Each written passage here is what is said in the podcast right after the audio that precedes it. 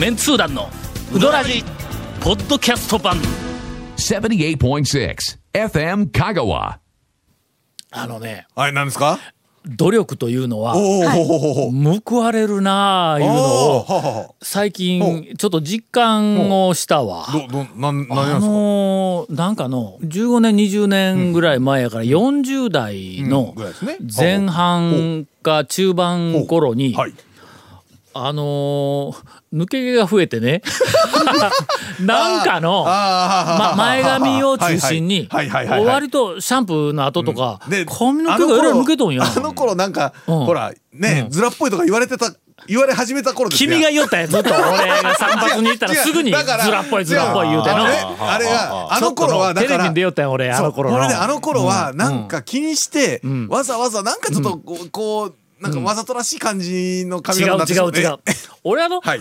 散髪屋さんに行ったら、はいええ。散髪屋というかあの美容院に行ったら言うたって、まあ、あの当時はムッシュしか行ってなかったやんムッシュに行ったら、あーええようにしといて言うて、そのまま寝よったんや、ええほんなら、まあ、ムッシュのお好みがね、ちょっとずらっぽい感じの まあいろいろ俺の頭に実験をし続けて数十年の,、たあの大将というか、あのえっとなシェフでななんていうのあれ え美容 えそういや美容えなんでおえいやパティシエ？違う違う。違う。なななんていう、えーとあの美容師のことなんていう？美容師の人えはなんなん？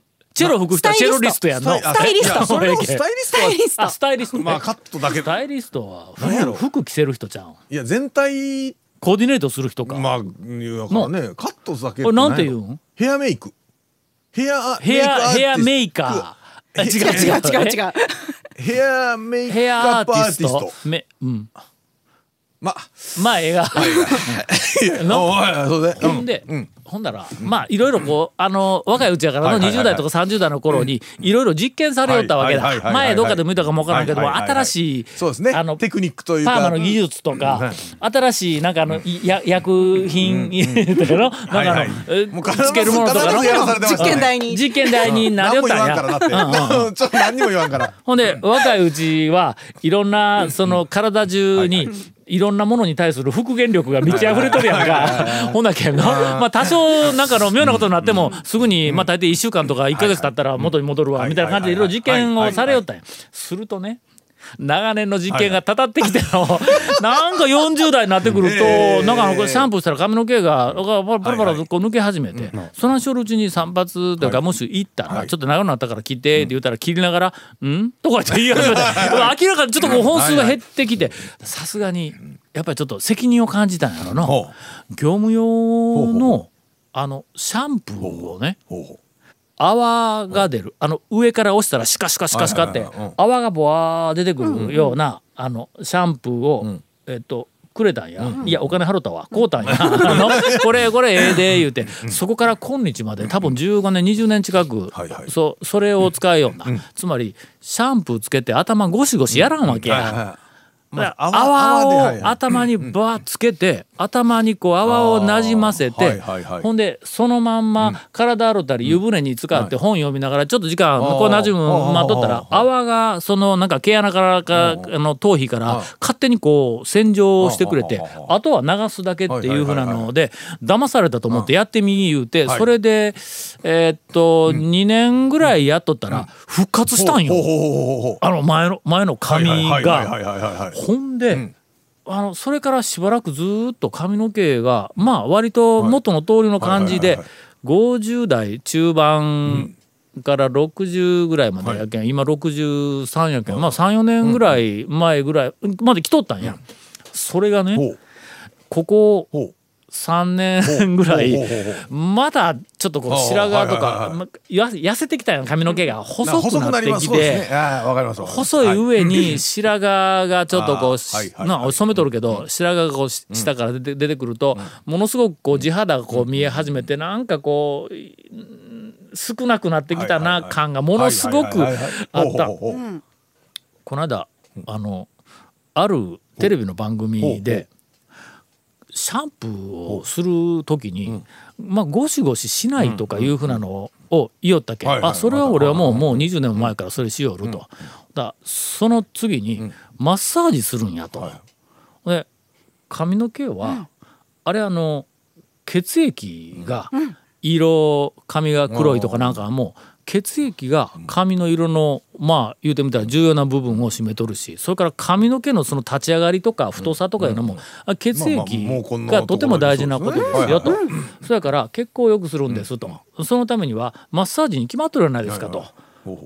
シャンプーはう頭を洗うんでなくて髪の毛に勢いをつけるためにマッサージをするんや言うてほんでそのマッサージをの指を立ててほんでこうすあの頭をこうあのシャンプーをつけて泡立てたところでマッサージをする言うてはいはいそのマッサージもうほうほうほうほう指を立ててもはいはいはいはい。もをつかむぐらいの力の強さやと。優しい感じね。ちょっと力入れたら桃ってボコってへこむやんか。あかんあかんって。ほんならもうほとんど力をかけずに。力もかけずにうんマッサージだけすんだって。ほんで そんなバカな思いながらえーっとねえ1週間ぐらいマッサージだけをしたんや。髪の毛が立ち上がり始めた。あら。あらままあもちろん年やからあのまあどんどん若返りはせんぞ。どうしてもそうですねどうしても細くはね。けど、こう衰えていくスピードがちょっとちょっと持ち直したわ。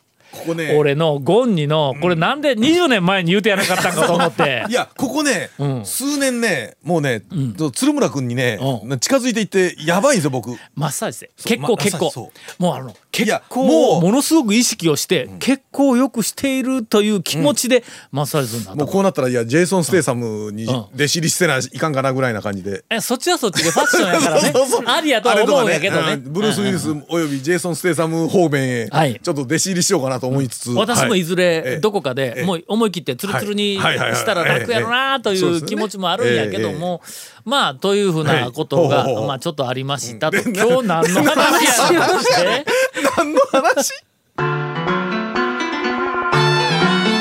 続メンツー団のウドラジーポッドキャスト版。ぽよよん。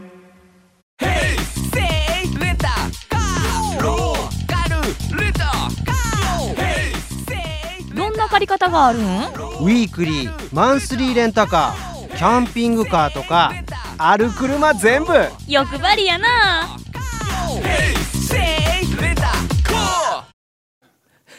ちょっと待って。ちょっと待って。ええですかいきますよ今日何の話するんだったっけ今のでオープニング成立しとん 成立しとんかな？オープニングに行きましょうか。ナチュラルにナチュラルに言いやがったよ。いきますよ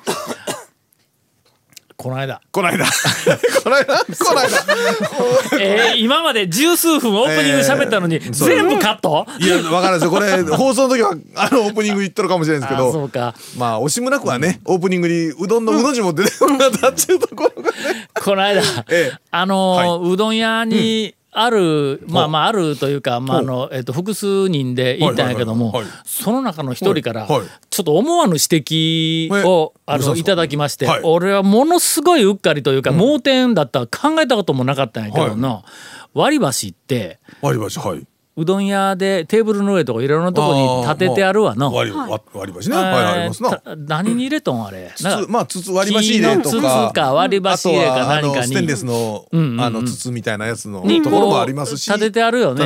いろんなところに。あの割り箸は大抵食べる側、ん。つまむ側の方細い方がまあ下になってぎゅうぎぎゅうって入れますな。こう入れとるやんはいはいはいなはいはいあの割り箸入れのええ。底。はいはい。掃除しとるか言うて言われたんや。まあまあまあ。まあまあね。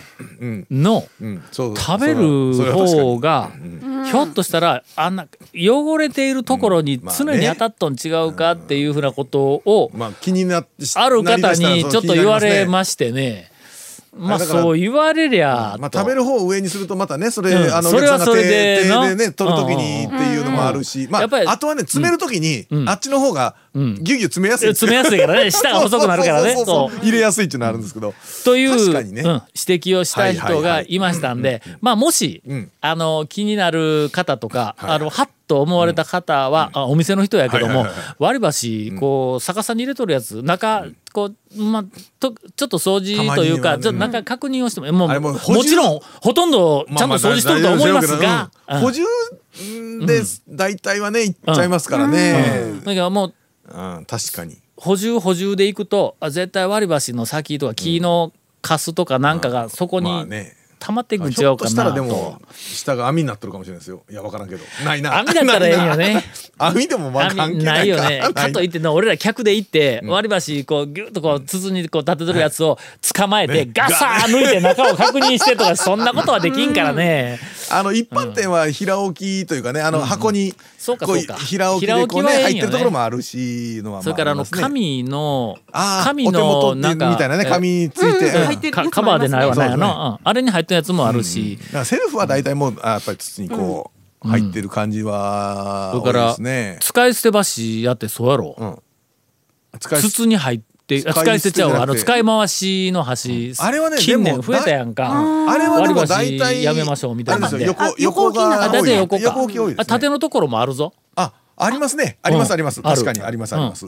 なんだけどというふうな話を一緒。の話っては一緒の話ちょっなとあの聞かれましたんで。はいはいはいはいえーというはい。あ別にネガティブ情報でも何でもありません。我々は全然気にならんのやけどもええ 確かにまあ気になるっていう人の話を聞きましたんでまあもしあのお気遣いえされる方おられましたらまあちょっと というぐらいのところでオはい。ープニングかこれ。えどうどうどうなんでしょうかね。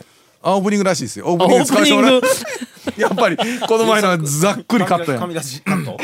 紙紙ラジが。ポッドキャスト行き。いや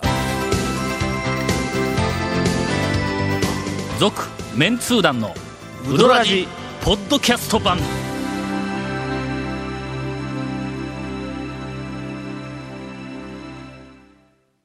お便りの、ちょっと溜まってしまいました、はいはいえークオリティ高い低いはまた別にして、はい。はいあのねえ皆さんの、はい。あのまあお便りからですが、い。きますね、はい。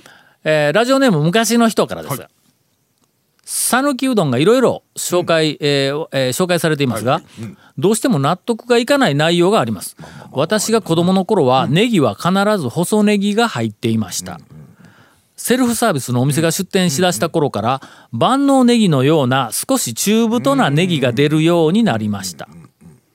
今や有名店でも細ネギを出すところが少なくなっています。ぜひ一度ネギについても讃岐らしさを追求してほしいです。昔のサービス店でも、えーあ昔のセルフサービス店でも細ネギで営業していました。例えば、えー初期のセルフの金泉などです。あれは細ネギかあれ細ネギいやまだなんとなく覚えとるけど。ね細ネギと朝月また違って細ネギとね今のだからちょっと、なんかね品種がちょっと違うんですよね、あれね。あの昔はすっごい細かったですよね。ーうん。ネギの種類うん。って何がどうなって分かれとん？分け木とネギは違う分け木はね。分け木は分かれるんよねこう分け木だから分け木木みたいな、くこう下から出てきたネギが途中でこう分かれたりしとるやんか。あれは分け木やねだからまっすぐ一本シューってこう来てるやつ、あれはネギなんや、ほんで俺ネットでないわ。辞書で調べてきたんや、はいはい。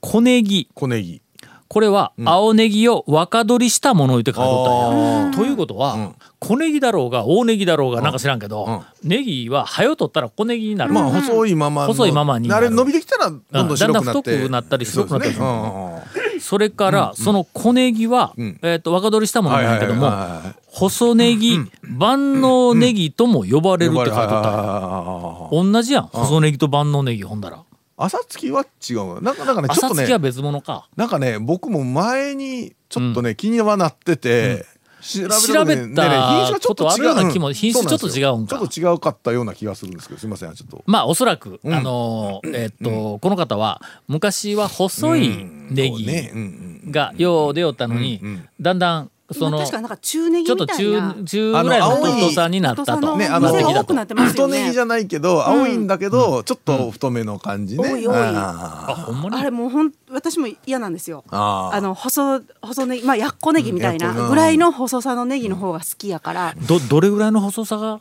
その細いのがええっていう。どうでしょうね。どどんどれぐえだから中ネギ多分中ネギっていうのが多分その人方がおっしゃってるやつで、1どどこが細かったん？わわらやとかちゃいます？そう。昔。わらやは今も細い。細い。あれは細い方が、えー、とわらやは。2ミリとかぐらいかな、ちょ、うん。うん、直径が2そんミリぐらい。な細かい、もうちっちっちゃいですよね。だからほらバフバフ。がちっちゃい。わらやはもう本当西ちゃんがバフバだしフ 言うてますとねもうネギでめっちゃ食べれますそれほど細かくなかった。まあいや太くはないけど、あれはみずみずしかったから美味しかったんや、わらやのあの昔のあのネギはみずみずしい上にネギの臭みがなかった。あ。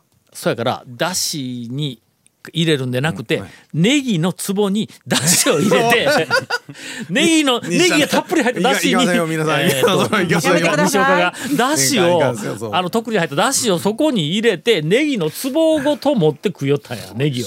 ああれねあの店同じ店でも、あのね入れる時期とか、なんかね、すぐねちょっと取れなくなったりとかね違うね某某店でちょっとまああの CA 見てた時もあったんですけど、ん本当にねえっ、とね入れてたところがあの取れないとか、でちょっとあの変えたら変えたで最初は細かったのがどんどん太くなったりとかね結構。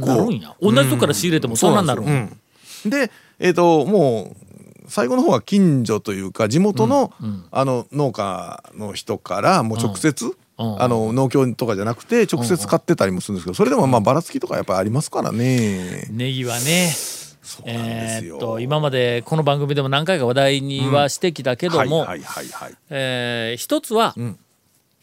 あのたらいに浮かすなと、そっちねそっちね。あのつけとか釜揚げとかのね。はい。まあちょっ。とかわいそうなところがあるんや、ネギはね。あの なんでそれ何フォロー？何のためのフォローなんですかそれ俺なんか昔の番組でネギをなんか熱く、ええっとえ援護弁護した、あ記憶があるんやけども、まあちょっと理不尽なんやみんな、ネギに対して。ネギに対してね。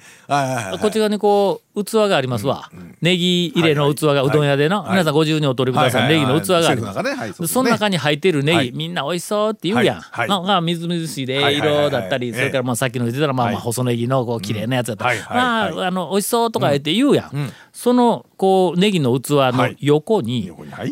あの生姜、例えば生姜のボールがあったとしますわ。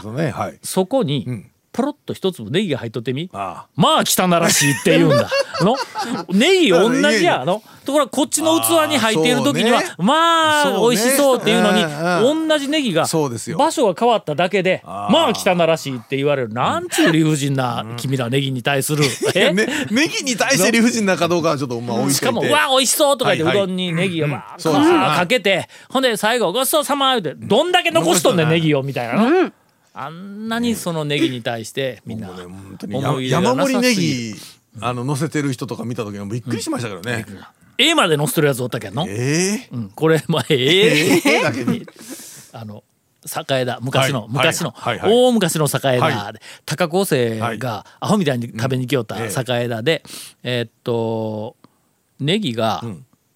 高騰したああありましたね。時期があったんや。なまあな何回かはありますけど、うん。中国からのえー輸入の野菜に残留農薬農薬がうんアホみたいにあって、でもうネギが入らなくなった時に、その時に栄田で、あのネギの、はい。あの金のボールの中にたっぷり入ったネギに、あのスプーンに輪ゴムで割り箸をこう、つけてちょっと長めの 絵をつけて、でこう置いとったところに、んネギはスプーン一杯までで縦札が出た、そこで高校生。さすが高校生、香川県の中で東大進学率1位2位を争う高校生やええ。あのそのボール、ええ。山盛りのネギのボールにこう A まではい。スプーンの スプーン一杯まではいはい。A までガー差し込んでルールは守るからね。ルールは守りますから A の上までネギをこう持ったやつをポロポロこぼしながらうどんにかけよったというぐらいのネギに関してはもう私はとても思い入れがある。えーっと何の話だったっけ、細ネギ。まあ悲しいことです。ええ ぜひうどん屋の皆さんネギにあの温かい、ね。ね。えー眼差しで、ネギがちゃんとしとる店いうのは僕はもう、ん基本的に信用しますからこうね。あの以前から言っておりますが、あのいろんな店行くと、あのねえっ、とちゃんとこうネギのねネギ切り器でまあやってたりするんですけど、ちょっとね長めにとか、なんか下の方までね一緒にもうやっちゃってるところとかちゃんと取ってるところとかね、店によってはねいろいろちょっとネギにまで心配りがうん。ちゃんと行き届いとるという店はもう店自体を信用しますから、はい。続きまして、はい。団長コンさん長谷庵谷庵お疲れ様です、はいえー埼玉在住団長マニアの説明の飛び王です、11月に1年ぶりに香川へ行くので、どのお店に行こうか頭の中でシミュレーションして楽しんでいますと、えー、何とか経験がありますがうどん屋では玉切れ終了というのがあります。うね。しかし特にありますよ。ラーメン屋ではうん。スープがなくなったら閉店という場合が多いような気がします,、うどん屋は出汁がなくなることはないんでしょうか、ん。ラーメン屋は麺がなくなることはないんでしょうか、うん。うん。ちょっと疑問に思いましたと、えー追伸で、えー先日滝を特集する番組を見ていたら「えーおだきめだき、男だき女だき」というキーワードが出てきました、おうこれは讃岐うどん会の 男麺女麺と同じですか？かっこ笑いという、えーこれは、えーまず、えー滝男の滝女の滝滝を、はい。えー有名人に例えていただいてからの話やこれはね。えーねゲブラシゲゲブレゲブレシラシエと高橋直子。そんなどをこう、ね。えーまあ、例えばはい例えば。のことやろ。はい。例えば華厳の滝ははいはい。誰やとおお有名人で言えば。言えば。あそれがまあ女性なのか男性なのかあみたいうなそですそうで話です。すわねあそういうことです。そうぜひ、そいやれ言う俺も話ですわなって言ってみたものの。違うような気がするさて、えーその、えー、とラーメン屋ではスープがなくなったら閉店というそうですねあのうどん屋は出汁がなくなることはないんでしょうかという、えー、と質問ですが、あこれは、まあ、割と、えーシンプルにお答えできるようなあ気はします。はい。まずはい。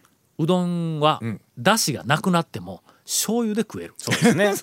よく先に出汁がなくなる店ありますもんね。有名店でもね。あるねね。えーあるか？田村とかね。あそうかそうか、は出汁がなくなる出汁がもうないからうん醤油だけそうや田村そうや、そうですよね。もうあれはもう用意したはい。セルフのちょっと大きめのセルフだったうん。はい。らあのまた途中で炊いたりしますからな。できますからな。じゃあラーメン屋さんはね、はい。えスープなくなったらほんならまあ麺醤油でもかけて食え言うたらのなめとんかいってなるからの、えー豚骨でねに一晩煮込んだり何時間煮込んだりするからああれはねまたすぐ追加で作れるもんでもないし。ということではあります。はいうんうん。えー男抱き女抱き、うん。えこれは。宿題を返してやったぞ。いやいやおかしいおかしい。えー。はい続メンツー団のウドラジポッドキャスト版。